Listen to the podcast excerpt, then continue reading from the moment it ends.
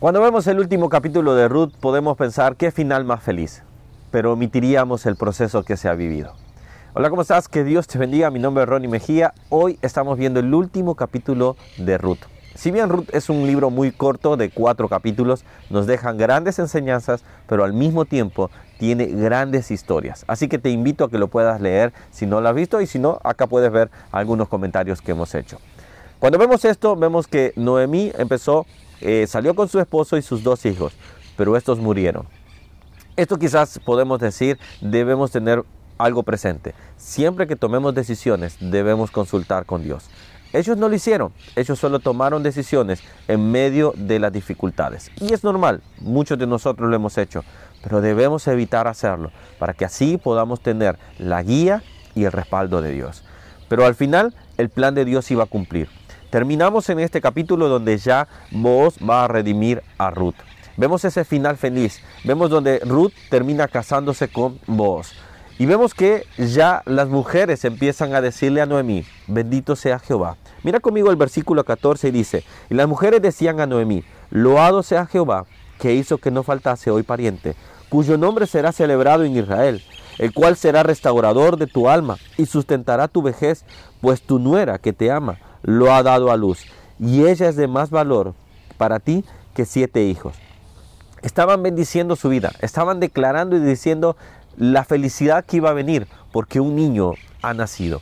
Y esto es, es el preludio, vamos a decir así. Ese, este hijo se llamaba Obed. Obed iba a ser el padre de Isaí. Isaí iba a ser el padre de David. Estamos hablando de algo tan importante porque del linaje de David iba a venir lo que es eh, el Mesías, que es nuestro Señor Jesucristo.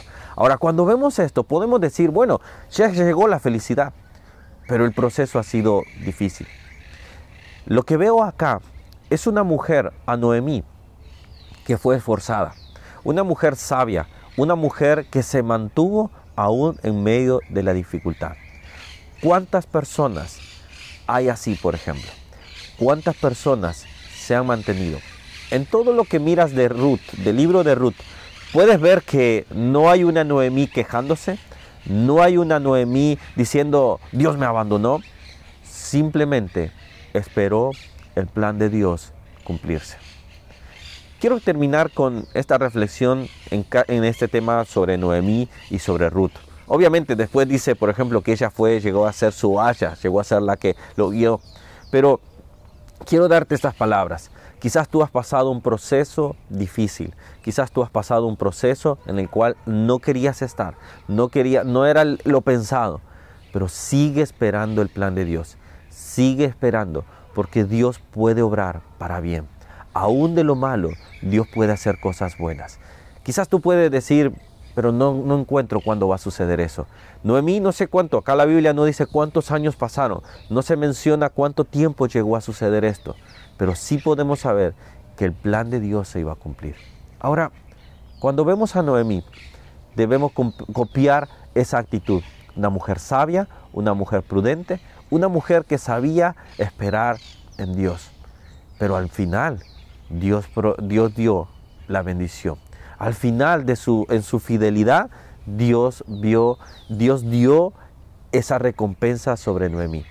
Sigue esperando, no te desesperes. Dios cumplirá su propósito en mí, dice su palabra. Jehová cumplirá su propósito en nosotros.